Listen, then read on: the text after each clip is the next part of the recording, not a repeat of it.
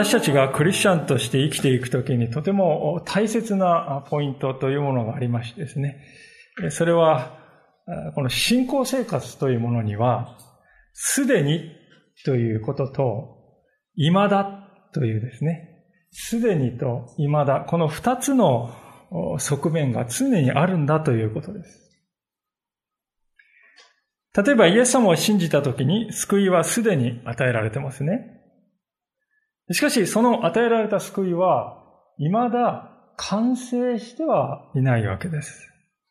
すでに救いを与えられていますが、未だそれは完成してはいないんですね。ですから、私たちはその完成に向けて自分のできることを成していく、その必要があるのだということであります。で、この関係を私はですね、まあ、あまり例えがふさわしいのか、ちょっとわからない面もありますけれども、プラモデルに例えたいとこう思うんですね。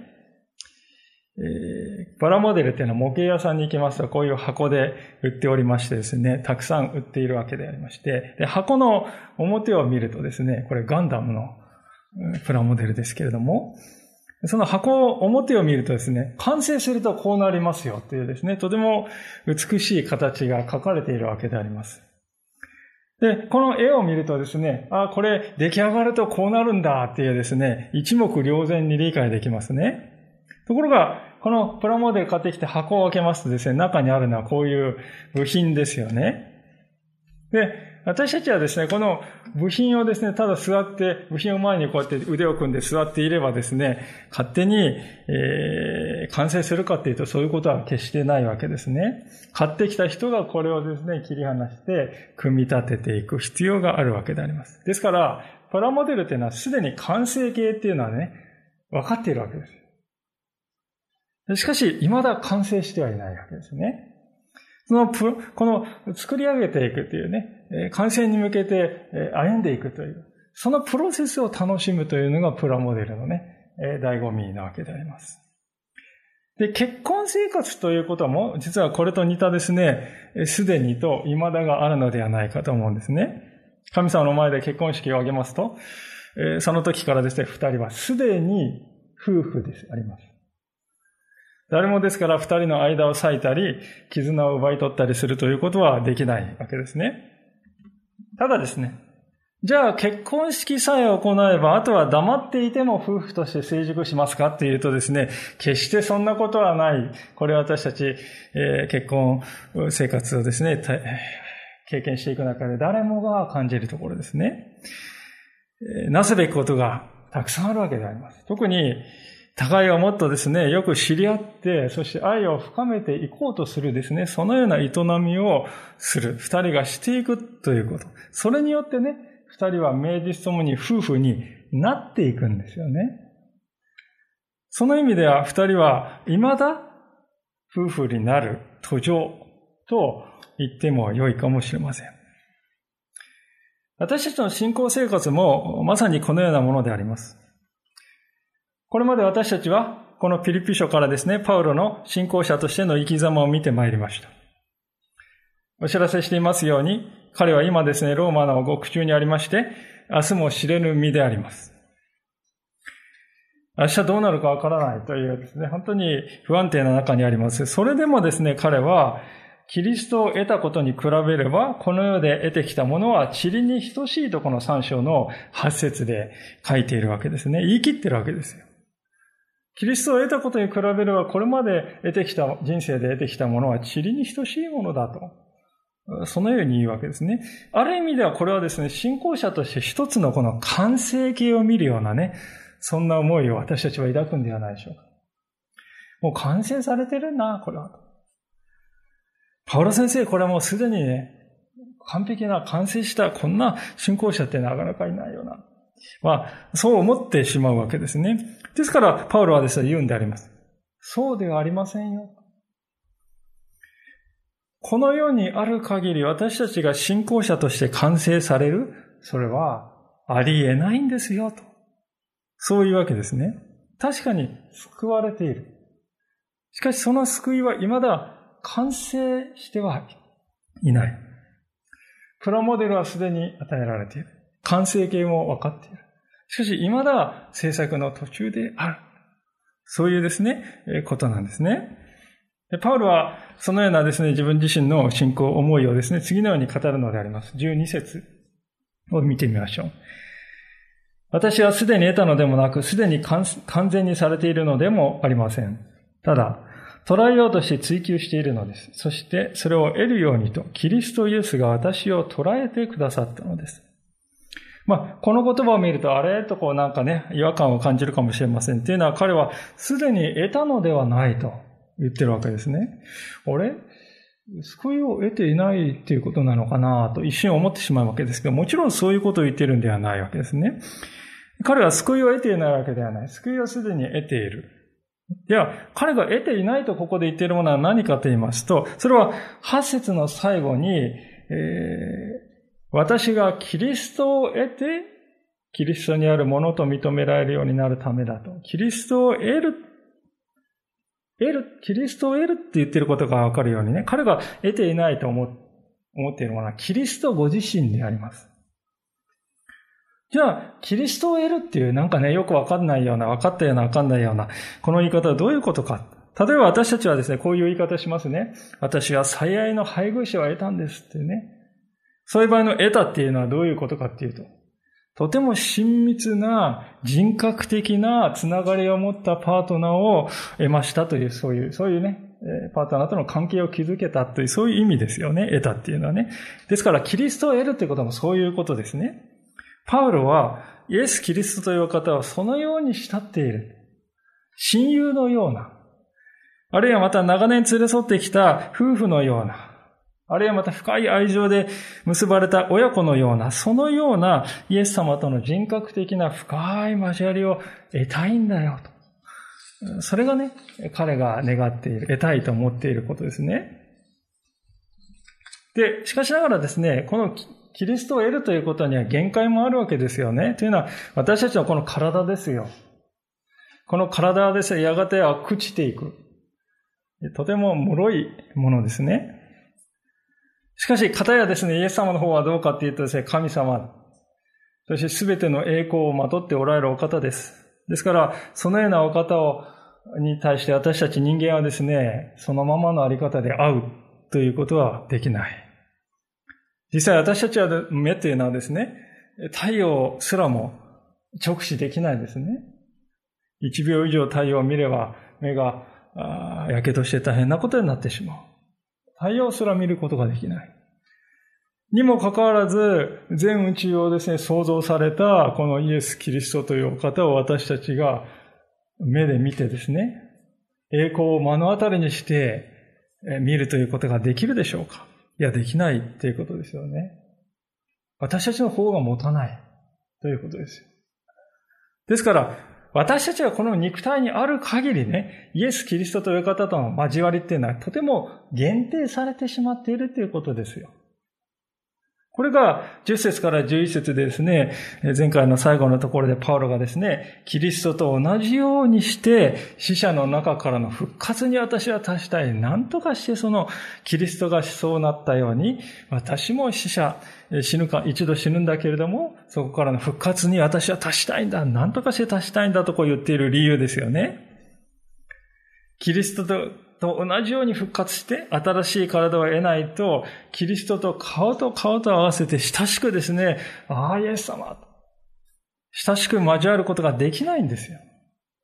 ですから、12節でパウロが私は捉えようとして追求しているんですとこういうのはね、この復活を経験したい。それを掴みたいと。そう願っているということですね。でこの希望というのはですね、新しい復活の体を得るという希望をパウロは今日の最後の21節でもう一度繰り返して語っているわけでありますけれども、それぐらい彼はですね、絶望しているということです。すべてはね、イエス様を得たいんだと。キリストを得たいんだと。そのために私は復活ということを経験したいんだと。それを絶望しているんだ。で、私はまだそれを得てはいないんだと。そういうことですね。で、こういうお話をしますとですね、ああ、じゃあ救いっていうのはまだ得ていない、得られないものなんでしょうかね、とこう感じられるかもしれません。なんかこう聞いていると結局人間の努力っていうことなんでしょうかね、とこう感じるかもしれませんが、でも、そうではないっていうことですね。パウロはですね、未だの話をね、してきたわけですけれども、ちゃんとすでにの話もしておられ、しているわけですね。それが今、先ほど来見ているこの12節の最後のところにある言葉ですね。そしてそれを得るようにとキリストイエスが私を捉えてくださったのですというこの言葉です。皆さん。そうなんです。皆さん、キリストがすでに私たちの方を掴んでくださっているんだと彼は言います。私たちの側ではこの復活ということを未だ自分のものとして得るまでは言っていない。キリストを得るということは本当に限定された。そういうあり方だと今まで、今申し上げましたけれども、でも、イエス様の方ではすでにその手を私たちのところに確かに伸ばして、私たちを捉えている。掴み取ってくださっている。ですからこれはね、私たちに100%確実に与えられる未来だっていうことです。もう定まっているっていうことです。なぜなら、失敗することのない神様があなたを捉えてくださっている。もう掴んでくださっているからですよ。教会に来て信仰、信仰が大事ですよとこう聞きますと多くの人がですね、あ私が信仰するんですねというふうに理解する人が多いですね。信仰が大事です。信仰するということですね。まあ漢字を見るとですね、そもそも信じて仰ぐとこう書いてあるわけですよね。信じて仰ぐですから100%人間の側の営みに感じるわけでありますけれども、しかし実はそうではないということです。信仰というのは神に捉えられるということです。神が伸ばしてくださった手に自分の身を委ねて、任せて、そして神様に掴み取っていただくということ、それが本質なんであります。で、パウロは、私はすでにそのようにしてイエス様の方から捉えていただいているものなんだと。だから、安心なんだと。自分のことを語りますね。イエス様ご自身が本当にその、この信仰の本質というものを弟子たちに次のように語っている箇所がありますけれども、ヨハネの福音書の15章の16節有名な箇所ですから、覚えてらっしゃる方もいるでしょうけれども、ヨハネの15章の16節というところでありますが、お読みいたします。あなた方が私を選んだのではなく、私があなた方を選び、あなた方を任命しました。それはあなた方が言って実を結び、その実が残るようになるため。またあなた方が私の名によって父に求めるものをすべて父が与えてくださるようになるためです。あなた方が私を選んだのではなく、私があなた方を選び、あなた方を任命したのだとイエス様は言いますね。そうなんです。イエス様が私たちを掴んでくださった。決して話すことのないイエス様の方から決して離すことのないその手があなたをすでに捉えてくださった。そこに救いの根拠というものがあるわけですね。このことを決して忘れないようにしたいと思うのであります。さて、これまで見てきたことからお分かりいただけますように、パウロの語る内容にはですね、すでにということと、そして未だということ、二つの側面があるわけですよね。13節からのところで彼が語るのはですね、再び未だのことでありますね。お読みします。兄弟たち、私は自分がすでに捉えたなどと考えてはいません。ただ一つのこと。すなわち後ろのものを忘れ、前のものに向かって身を伸ばし、キリストイエスにあって神が上に召してくださるという、その賞をいただくために、目標を目指して走っているのです。パウロはここで自分自身の信仰の姿勢、生き方ということを徒競走に例えているわけですね。まあ、マラソンと並んでです、オリンピックのまあ花形、陸上の花形競技というのは、何かといえば、まあ、それは100メートル走だと思うんですよね。で、皆さん、この100メートル走で優勝するために、大事なことは何でしょうか？それは、目の前の走りだけに集中するということですね。ランナーはですね、スタートラインにこう着いた時に、それまでの自分の実績というのは一切忘れないといけないですよね。もしですね、ランナーがこんなことを考えてたらどうしよう。私は先月9秒8を出した。他の選手よりも0.1秒は早い。そうそう。世界選手権でも私はメダルを獲得したんだよな。うん。なんてですね。過去の栄光のことをあれこれとですね、こうやっている時に考えていたらですね、確実にバーンって言った時にですね、出遅れる。激しく出遅れてしまうでしょう。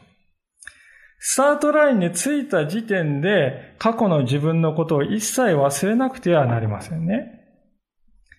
まだ自分は何も成し遂げていない挑戦者であるかのように目の前のレースに集中しなくてはなりません。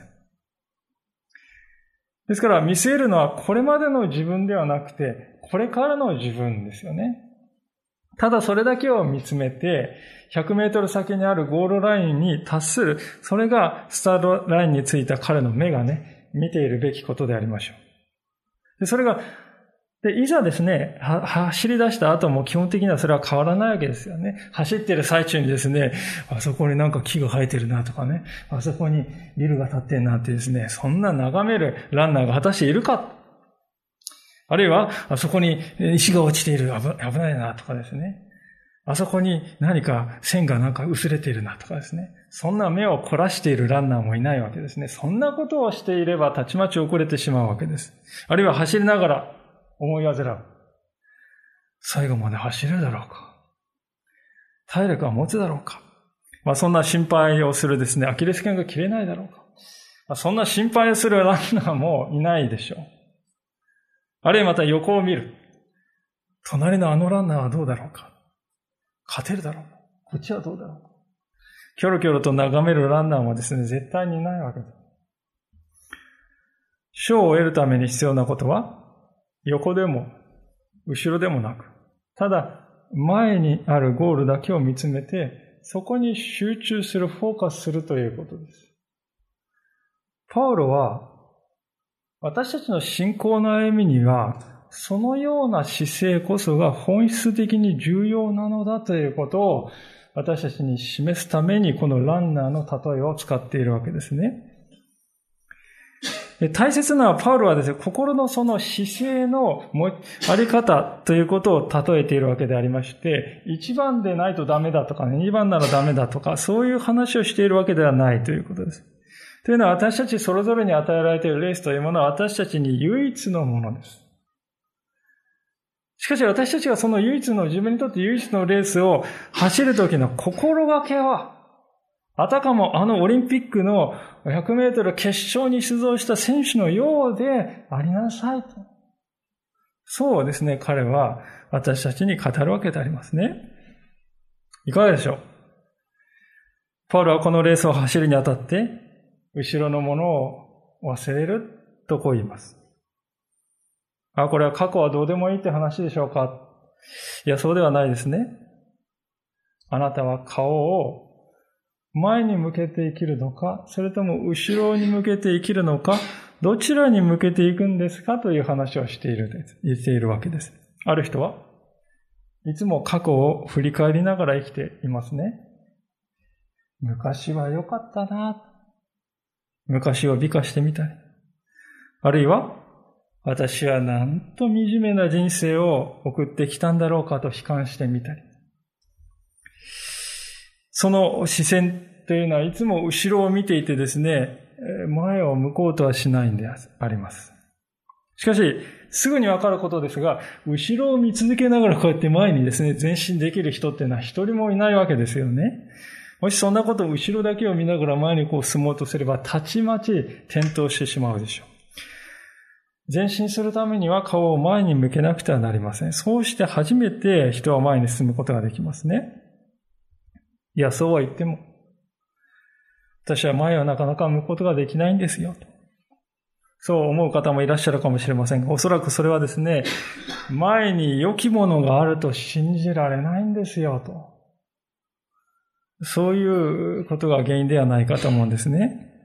聖書にイエス様を信じて人生のレースを走る、そのゴールに素晴らしい栄冠が待っているんだとこう言われる。そのようなことは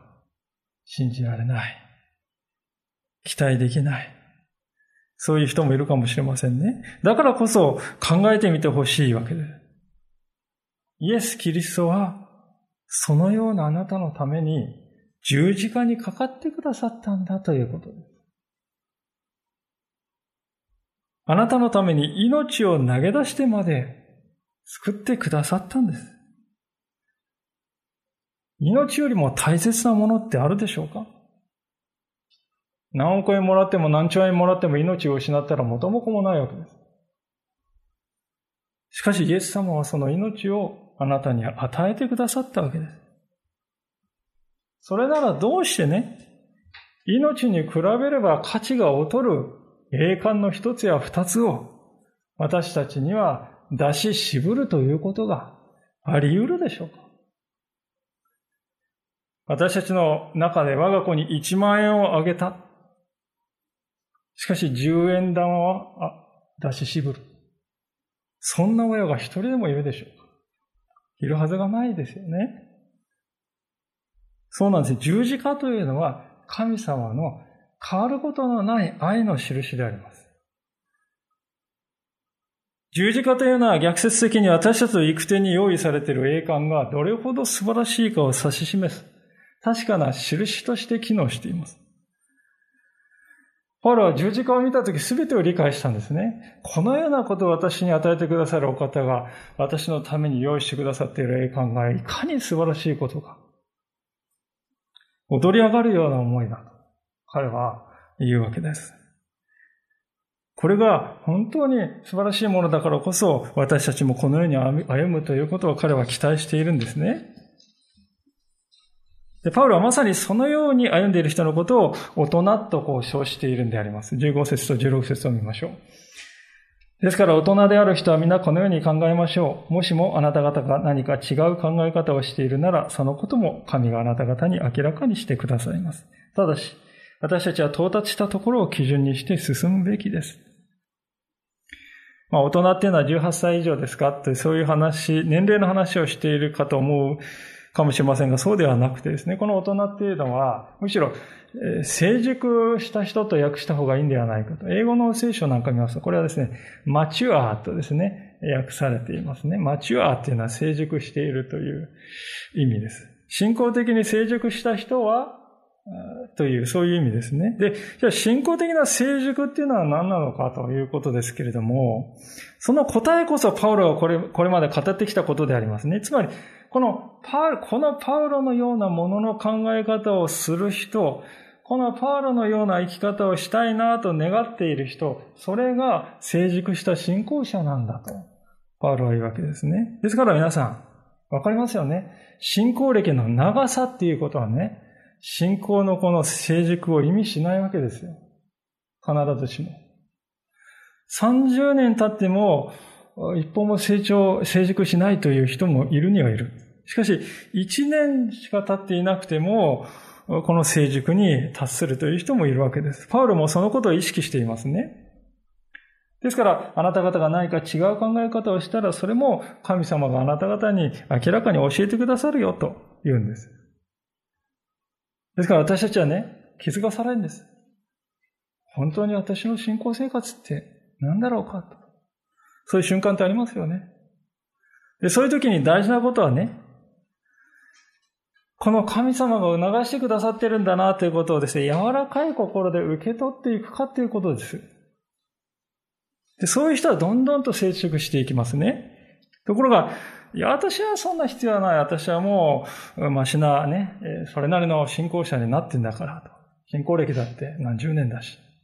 まあ、そういうふうに考えてですね、せっかく神様を促しておられることに対して心を閉ざしてしまうのならば、何年経っても成熟ということには至らないわけです。なぜならね、結局は信仰の成熟っていうのはですね、神に近づいていくということだからです。神に近づいていくということ、それが信仰の成熟です。ですから、神様の語りかけを遠ざけたり、あるいは神様から距離を置いて遠ざかろうとするのならば、そこには成熟というものはないわけですよね。ところでこの信仰的な成熟ということを考えるとき私たちがとても注意すべきことがありますが、それは必要以上にですね、自分を卑下してしまうということも、またあの、気をつけないといけないなと思うんですね。皆さんどうでしょうか？このパウロのような生き方をですね、人を見てると、なんとなく気遅れするっていうね、そういう方いらっしゃらないでしょうか。なんかこう、あまりにも高みにいるように感じてね、到底追いつけないと考えて。もう自分との差があまりに激しくて、なんかこう、無理だわ。寂しい、なんとなくこう物寂しい気分になるってね。そして、このパウロのような生き方したいけれど無理だからって言ってですね、やめてしまう。パウロは私たちはそういう葛藤を十分に理解しております。ですから、ここでね、言っておりますね。16節ただし私たちは到達したところを基準にして進むべきですよと。要するに、あなたは今自分が達しているところ、そこを基準にして見ればいいんだよ。そこを基準にして前を向いて生きていければいいんだよ。そこがあなたの今のスタートラインだよって言うんですね。決して人と比べる必要なんてないんだと。すべての人にスタートラインというものがあります。ある人は早くスタートしますけれども、別の人は遅れてスタートします。重要なのは自分自身のレースに集中することです。他の人の、他のレースを走っている人を見るのではなく、自分のゴールだけを見ていく。なぜならこのレースには、先にゴールするということには価値がないからですね。子供が幼稚園に通っていた頃ですね、運動会でかけっこの競技がありましたが、特にその中でもですね、微笑ましいのは、来年幼稚園に入る、まあ、年少症のですね、3歳未満の子供たち。その可愛さというのは別格であります。なぜならその子供たちが走ると、誰も一番になろうとしていないんですね。ただ、走り切るということ、ゴールするということだけを考えてニコニコしながらですね、ゆっくりとこう走っていくんですね。そしてゴールしたらですね、えー、何番であろうと誰もが同じように先生からハグされて、そして記念のプレゼントをいただいて、誇らしげな顔で子供たちはお母さん、お父さんのところに戻っていく。実に羨ましい光景だなと思いました。私たちの目の前に与えられているレースも、これと同じ光景が待っているのではないか、ということです。ですから私たちはね、パウロ先生のような、高みを見て、ああ、気遅れするわ。そうではなくて、むしろね、ああ、私もあのようになれるんだ。そういう励ましの材料としてね、見たいですね、聖書の言葉を。私もこのようになれるんだ。そうするとき私たちの信仰は成熟に向けて確かな歩みをしていくことができるということです。さあ、こうして力強くですね、ピリピの信仰者たちを励ましてきたパウロでありましたけれども、このいよいよ三章の最後の部分に差し掛かると、まあ、ちょっと一転してですね、彼の口調にはある種のこの危機感というものが現れてくるんですね。それはなぜかというと、残念ながら、これまで願ってきたようなパウロの思いとはですね、裏腹な、いや、対極のですね、歩みをする人が現実にはいるんだということがあるからですね、17節です。兄弟たち、私に習うものとなってください。またあなた方と同じように、私たちを手本として歩んでいる人たちに目を留めてください。というのは、私はたびたびあなた方に言ってきたし、今も涙ながらに言うのですが、多くの人がキリストの十字架の敵として歩んでいるからです。その人たちの最後は滅びです。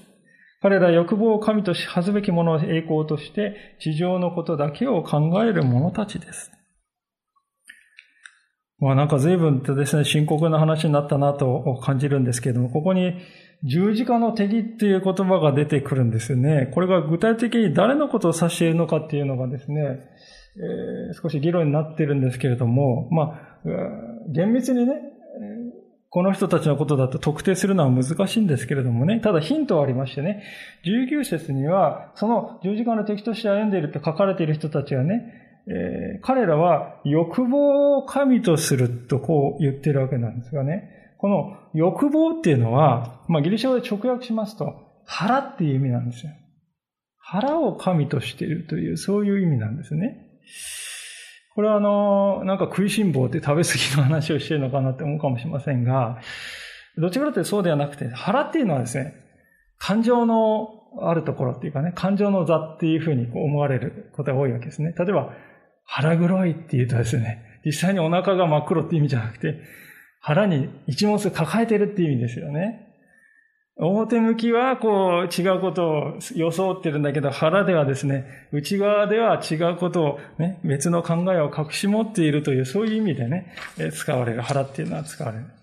ですから、ここの文脈では表面的には非常に経験に見えるんだけれども、内側を一枚めくってみると別の歩みをしている人たちのことをね、言っている可能性が高いと思うんですね。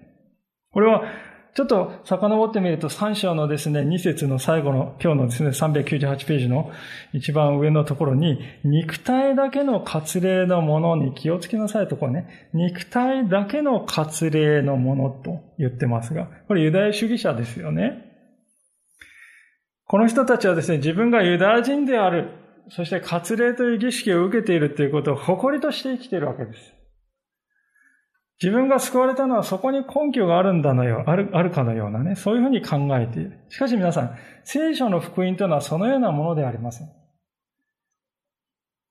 福音というのは、私たちのうちにある何かによって神様が救ってくださるというのではなく、ただ、イエス・キリストが十字架の上で自分自身をお捧げになり、罪の贖いを成し遂げ、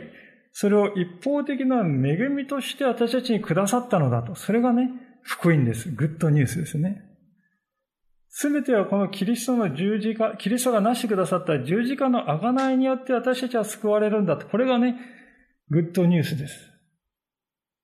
ところがユダヤ、このユダヤ主義者たちは、十字架だけでは救われませんよ。割礼も受けないとね。こういうわけですね。そうすると皆さん、十字架よりも割礼を受けているか受けてないかのが上になるわけですよね。で、そうなるとですね、言うまでもなくですね、割礼を受けていれば救われて、受けなければ救われない、十字架関係ないっていう話にすぐになってしまうわけですね。ですから、そういう、パウロはそういう主張のことを指して、十字架に対して結果的に敵対していることになるんだと。十字架を不要にするようなことを言っているからだと。残念ながら、パウロが一緒に活動していた仲間の中にも、かつてのね、ユダヤ教の仲間の中にも、パウロが行くところ後からついてきてですね、巡回しながら、せっかく福音に触れて、イエス様を信じて、改心に導かれたクリスチャンたちをですね、本当にこう、惑わして、不安にさせてね、あなたは福音って言いましたけどね、それだけではダメですよ。割礼も受けないとね、そうなんでしょうか。まあ、そのようにしてですね、えー、惑わして、割礼信仰というものに戻そうとする人たちがですね、一定数いたわけですね。パウロは結局、そのようなことをしている限りね、その育成っていうのは滅びなんだと。自分の内にあるものにね、より頼んで、そこを誇りとして生きていったら、私たちは結局、救いを得ることはできないんだ。厳粛で重い言葉です。でも、十字架はね、必要ない。不要にするっていうのは結局はそういうことなんですよ。でも実は気をつけないと私たちもそのようなことをしてしまうのではないかと思うんですね。パウロは、このユダヤ主義者たちは、19節の最後で地上のことだけを考えているとこう言いますね。地上のことっていうのは端的に言うと、自分のことですよね。つまりね。私たちはともすると、いつも自分のことばかり考えてしまいがちになるのではないでしょうか。自分の生活は、自分の人生は、自分の収入は、自分のキャリアは、自分の栄誉は、自分の健康は、自分の家族は、そして自分のこの国は、数えきれないほど私たちは自分を主語にしてですね、物事を考えて、それで一喜一憂しているんではないかと思います。で、その結果ですね、あたかも自分がいい歩みをしていれば救われ、そうでなければ、それに値しないかのようなね。結果として十字架を不要にしているということはないでしょうか。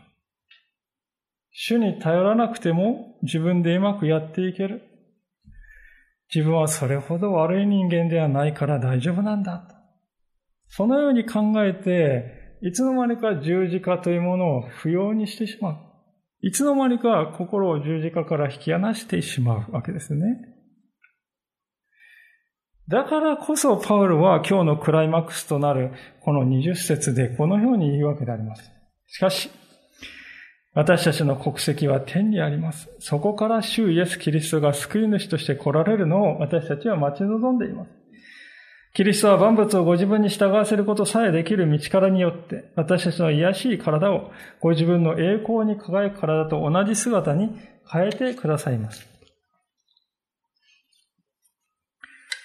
あなんでこのパウロはここで国籍の話を急にするんだろうかってちょっとね、唐突な感じは確かにあるんですけれども、ただ、これはですね、クリスチャンが本当に属しているところが何より大事なんだよということを言っているわけですね。国籍っていうのはそういうことですよね。その人のアイデンティティのある場所っていうことですよ。で、それはですね、クリスチャンの国籍、アイデンティティの、根本のある場所は天であるとこういうわけですね。ですから私たちはある意味では日本人である、韓国人である、何々人である。そのような、えー、自分の持っている国籍をありますけれども、ある意味ではそれ以上に、えー、天国人であるということです。私たちはこの地上を生きている時でも天国人として生きていくということが期待されているということなんであります。で、この天国人と聞きますとですね、私たちはですね、えー、天国に行くというふうにですね、こう考えるわけでありますけれども、ここで実は大切なことが書いてあるんですが、この20節の後半のところですね、えー、天、そこから主イエス・キリストが救い主として来られるのを私たちは待ち望んでいますとこう言ってますよね。多くの人々が誤解しているのは、私たちが天に行くとこう考えているけれども、聖書は、そうではなくて、イエス・キリストの方がこちらに来られる。王としてやってきてくださるということを聖書は語っているんです。それはつまり、天が地に向けてやってくるということです。目視録21章というところを見るとですね、新しいエルサレムが花嫁のように飾られて、天から下ってくるのを見たっていうふうに書いてます。新しいエルサレムは天から下って、私たちが上がっていってですね、じゃなくて天からエルサレムが下ってくるっていうのを見たっていうふうに書いてますね。つまり、イエス・キリストが再び世に来られるときはですね、天が、えー、私たちが来て、こう、地と一つになるというかね、そういう時なんだということですね。だから私たちの国籍がね、真のアイデンティティの置いている場所が天であるということが本当に大事なんだということですよ。で、今この地で生きている、今この時からすでにね、ああ、私は天に国籍を持っているものなんだな、そのようにして生きていくんだという、これが大事なんだということです。やがてイエス様は来られると書いて、その時ね、真っ先にお待ちしていました。迎えられるようにですね。ですから私たちは地上の王に従うということはもちろん大切でありますが、優先順位からすれば、まず天の王であるキリストに従って生きるということが大事であります。それが天に国籍を持つ者としての生き方だということですね。で、キリストがそのようにして来てくださるとき、私たちが最初のところ言いましたね。私は捉えようとして追求しているんだと。もう救い与えられているけれども、未だその完成はないよね。プラモデル与えられたけれども、まだ完成してはいないと言われた、彼が捉えようとして追求していると語っていたものを、イエス様が来られた時に得るんですよね。それは21節であるように、栄光に輝く復活の体です。もはや死ぬということがない。病の痛みもない。悲しみや涙もない。あれほど望んでいたイエス・キリストのと顔と顔と合わせて、長年の友のように語り合っても、私には、たちには何ら命の危険がない。永遠に生きるその体。それが私たちに約束された栄光の未来です。私たちの走っているレースの先にある栄冠です。でその時が来た時私たちは真の意味でキリストという方を知ることになります。私たちを愛して、私たちのために命までも捨てて救ってくださったお方を、私たちはまるで恋人でもあるかのように迎えて、そして語り合う。これが私たち信仰者に約束されたゴールなのだと。パウロは見ているわけです。いかがでしょう皆さん。今日はクリスチャンの歩みには、すでにと未だの両面があると。その話をしてまいりました。繰り返しますが、私たちにはすでに救いを与えられています。イエス様を信じた者にはすでに救いを与えられています。しかしその救いは未だ完成されてはいません。完成に向けたプロセスは私たちの手に委ねられています。時にはそれがですね、じれったいな。そう思うかもしれません。忍耐が必要な時もあるわけです。マイヤーという人がそれをですね、次のような詩にして表してくれているわけでありますけれども、このような詩であります。誰であれ、突然、一分もしないうちに全てが達成され、仕事が終わるとは思わないでください。最も早い夜明けとともにそれを始めるべきですが、あなたの太陽が沈む前にそれが終わることは滅多にないのです。誰であれ突然1分もしないうちに全てが達成され仕事が終わるとは思わないでください。最も早い夜明けとともにそれを始めるべきですが、あなたの太陽が沈む前にそれが終わるということは滅多にないのです。